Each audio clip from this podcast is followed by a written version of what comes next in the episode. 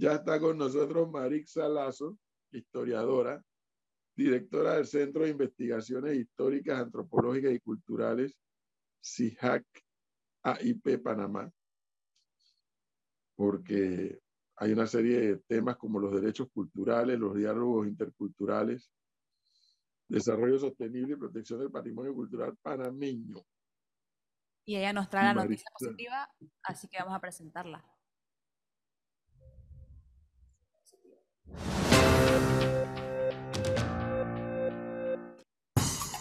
Las noticias se deben resaltar. Esta es la buena noticia en Panamá en directo. Presentado por... Cuidemos juntos el Metro de Panamá manteniendo sus instalaciones limpias, evitemos comer en ellas y botemos la basura en los recipientes marcados. La metrocultura la hacemos juntos. Metro de Panamá, elevando tu tren de vida.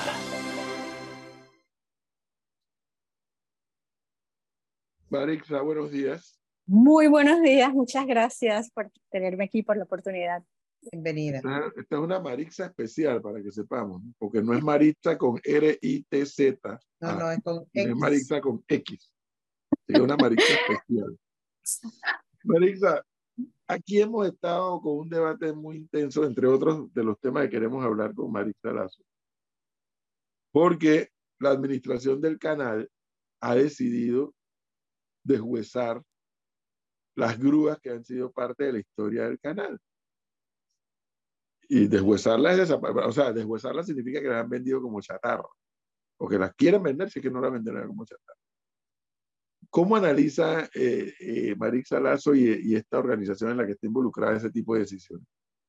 Bueno, nosotros como centro de investigación no tomamos decisiones de ese tipo. Lo que nosotros apoyamos son investigaciones sobre diferentes temas. Uno de los temas ganadores de la convocatoria de residencias de investigación fue estudiar el caso de la grúa Titán del canal y las posibilidades que había de mantenerla como patrimonio industrial. Entonces, lo que ha sucedido con esta investigación es que Carlos Mateo Caballos, durante los meses que estuvo investigando con nosotros, estudió, no solo profundizó la historia de la grúa, sino está pensando alternativas sostenibles de volverla patrimonio.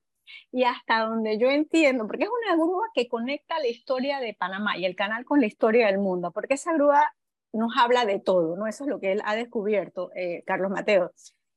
Y lo que él está pensando, bueno, ¿cómo podemos convertir esta grúa en patrimonio, en un museo? Y hasta donde yo entiendo, la decisión final no ha sido tomada, y está en conversaciones con la ACP para ver eh, la posibilidad de que sea viable mantener esta grúa como patrimonio. ¿no? Obviamente la decisión es de la ACP, eh, pero nosotros como centro de investigación la idea es acelerar, motivar, eh, darle tiempo a, algunos, a los investigadores de que puedan pensar cosas que no se pueden pensar en otros espacios, hacer propuestas, pues para que otros las acojan o no. Pero hay alguna, entiendo que la organización no, no, toma decisiones, pero sí puede ayudar, puede orientar, puede asesorar.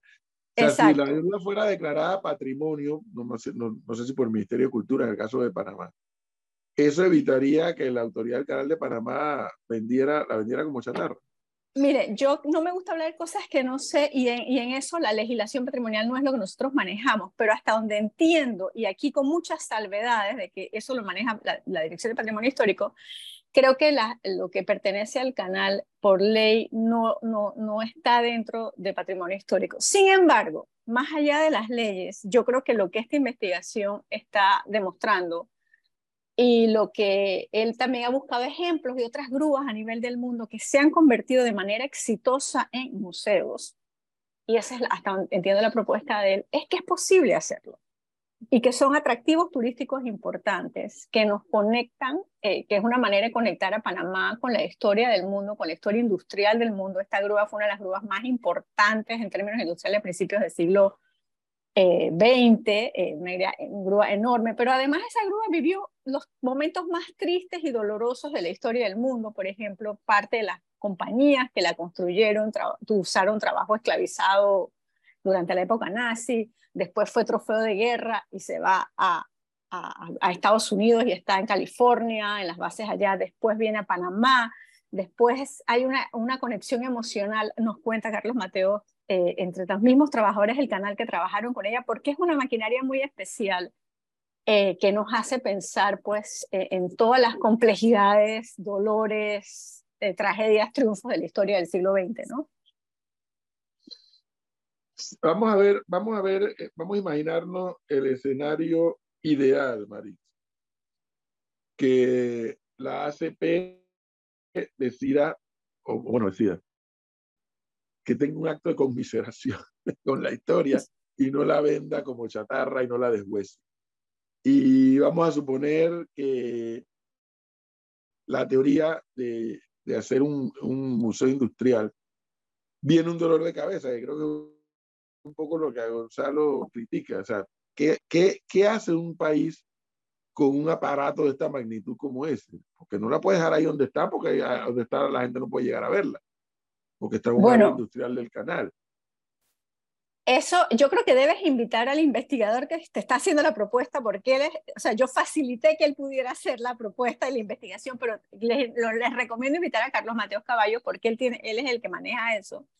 Pero lo que él, él nos ha explicado a nosotros es que eh, se puede exitosamente convertir en un museo, en una atracción turística a la que la gente vaya. Hay ejemplos en otros lugares del mundo que lo han hecho, no se está inventando la rueda, y eso también de entradas, ¿no? Entonces se saca un poco, ahí es donde tienen que ver la logística, encontrar un espacio que no entre en conflicto con las operaciones del canal, que por supuesto son la prioridad.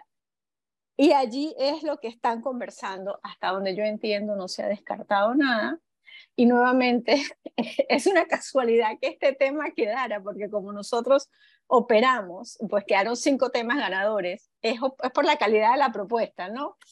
Eh, no por el tema en sí, sino la propuesta más desarrollada, más mejor pensada, las cinco mejores ganaron. Y esta fue una. Y si esto resulta eh, que se llega a, a buen término y, y tenemos un museo nuevo que funciona, pues aleluya. Ahora, yo quisiera preguntarle en medio del debate que yo he tenido con el profesor, el tema de la cultura y el costo de la cultura. Eh, porque no es tener la grúa por tenerla y decir, tenemos una grúa que tiene tanto tiempo de historia, que es importante, pero es trasladar esa, esa inversión que se está haciendo como Estado a las nuevas generaciones eh, y a las generaciones futuras. Yo soy partidario, en una opinión muy personal, de que esa grúa hay que, hay que desmontarla y llevarla a un museo o parte de la estructura porque el gasto implícito que tiene en este momento esa estructura no le está generando absolutamente nada a la cultura panameña.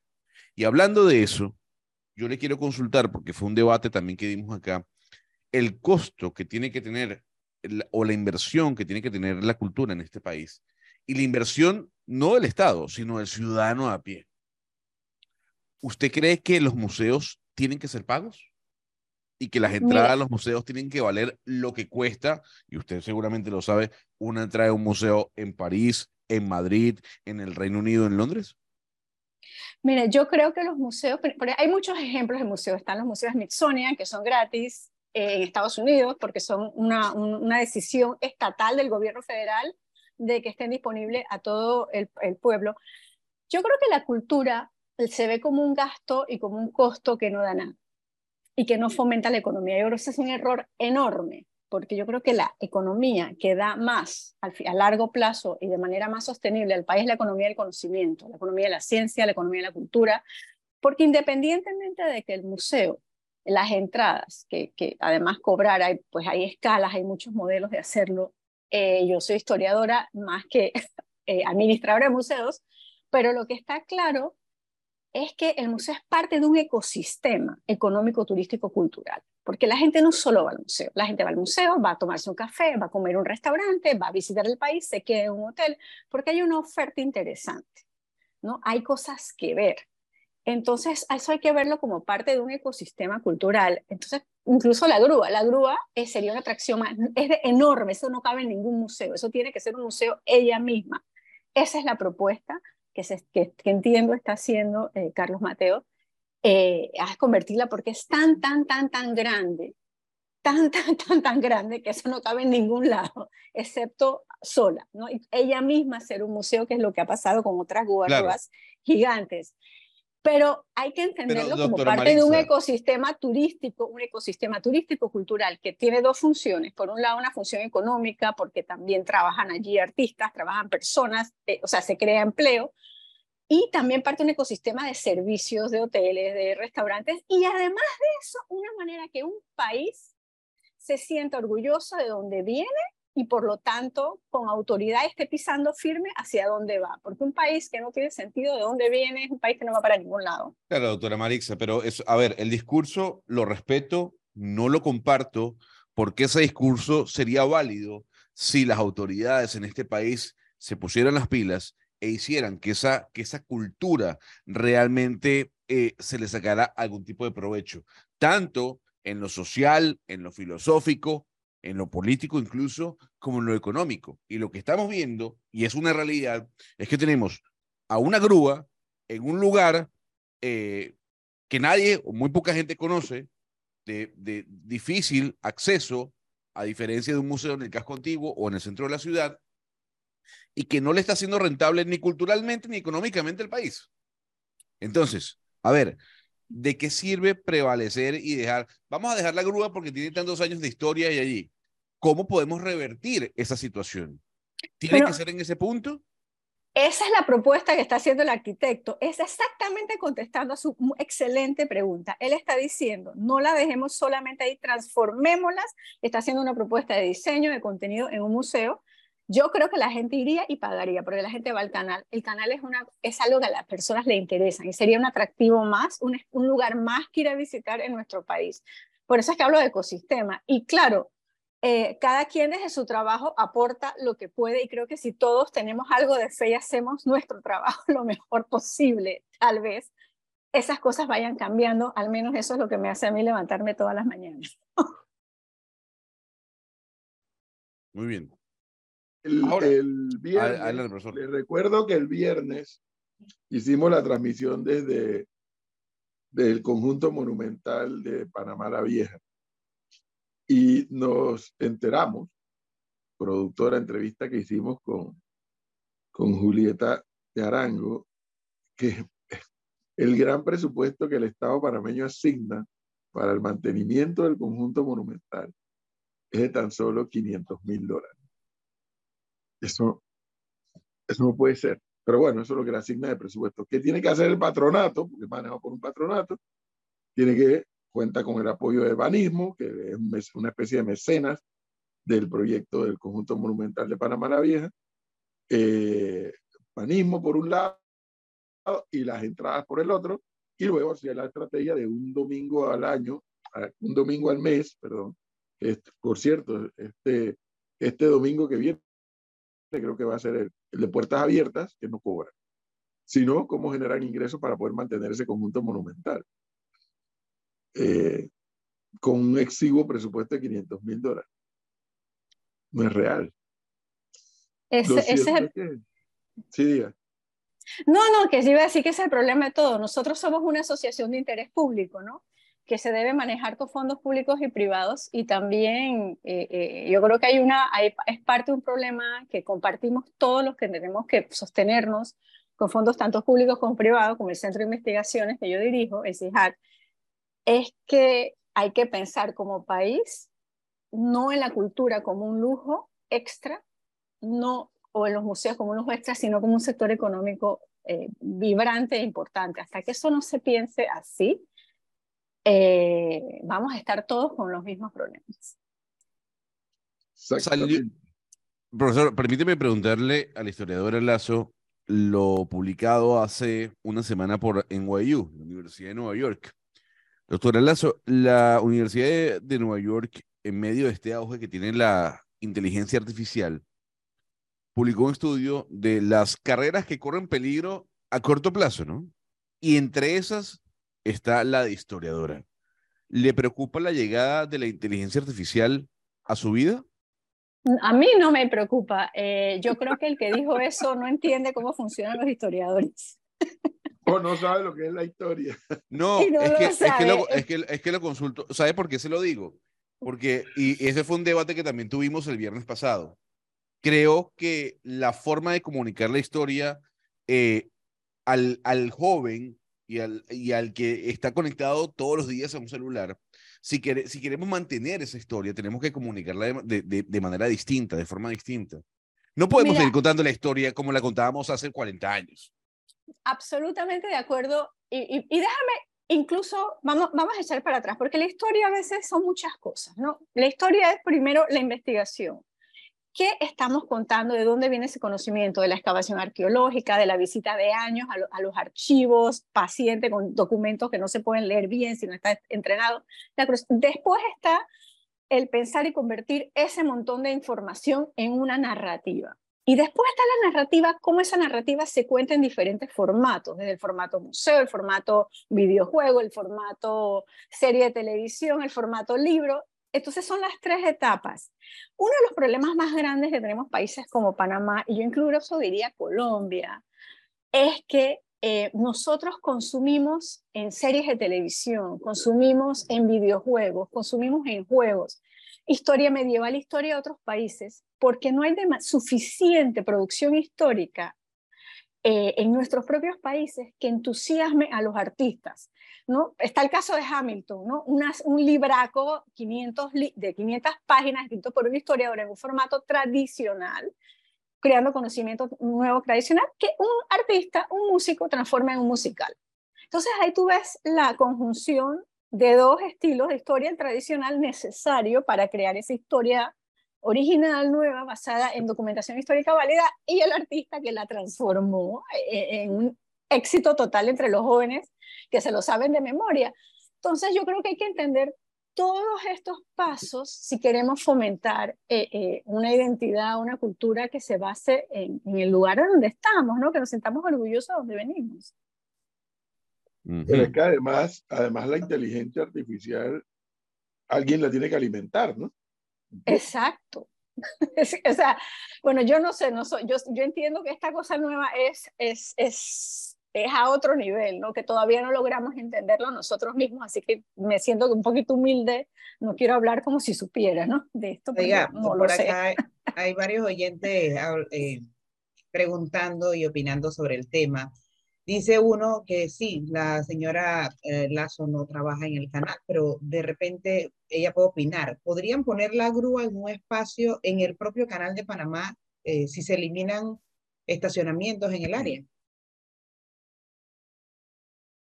yo creo que hay que tener una conversación de eso con diferentes personas, porque primero que la propuesta es de Carlos Mateos Caballos, el, el especialista. Él está estudiando, lo que sí puedo contestar es que él está estudiando a lo largo del canal diferentes espacios para ver, porque la grúa es tan pesada que no se puede mover más, tiene que estar en agua hasta donde entiendo, y tiene que está buscando un lugar que no entre en conflicto con las operaciones. Eso es, ese, ese es el parte del kit del asunto, encontrar un mm. sitio al que puedan llegar los turistas y que no entre en conflicto con las operaciones, y eso, ah, lo que están estudiando, es lo que están viendo. Y por acá hay otro oyente que me dice eh, que el canal no ha desarrollado nunca una exhibición que realmente transmita la extraordinaria epopeya que para la humanidad fue y es el canal de Panamá. ¿Es así? Yo no sé, la verdad, ¿qué significa? O sea, está el Museo del Canal, que, eh, que cuenta la historia del canal, está el centro de visitantes, que también le cuenta, entonces, para entender qué es lo que el oyente, eh, qué tipo de historia le gustaría contar, eso me parece muy interesante, ¿no? ¿Qué es lo que él siente que falta en esos lugares? Las historias y cómo las contamos cambian con el tiempo, ¿no? Lo que a una generación le parece importante contar, de repente a la siguiente quiere enfatizar otras cosas. Eh, y yo creo que es muy bueno estar en diálogo ¿no? con el público, con las nuevas generaciones, para ver qué es lo que ellos sienten que falta, ¿no? Porque es una historia tan rica, con tantos protagonistas, con tantas cosas, que es una historia eh, llena de episodios que a veces se enfatizan unos, a veces se pueden enfatizar otros, ¿no? Claro. Bueno. La semana pasada, Maritza, hubo un evento. Eh, ¿Cuáles fueron las conclusiones?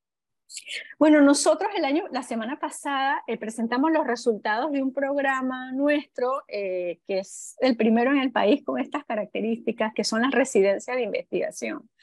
Nosotros por dos años hemos lanzado convocatorias para que investigadores de diferentes universidades del país o independientes hagan propuestas y los cinco mejores se les dan unas residencias de dos a seis meses. Y la semana pasada presentamos los resultados y lo interesante, eh, bueno, son muchas cosas interesantes, ¿no? Una fue la del patrimonio industrial, el caso de la agrotitán, la que hemos estado hablando.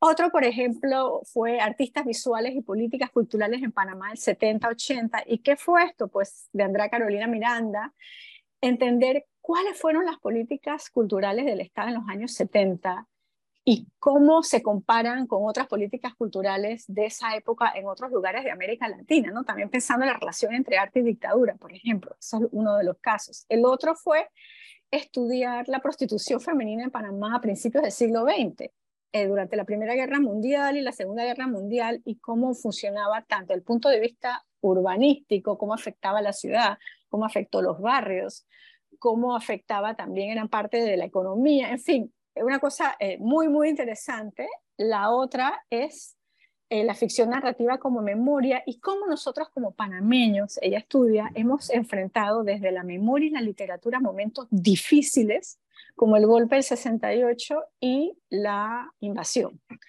del 89. Entonces ella agarra los dos momentos como dos momentos de, de memorias eh, conflictivas, difíciles, y cómo nosotros como panameños la hemos enfrentado a través de la literatura. Y finalmente esto también es, eh, eh, fue entender un instrumento que usamos todo el tiempo, que se usa mucho en el campo, que es el machete.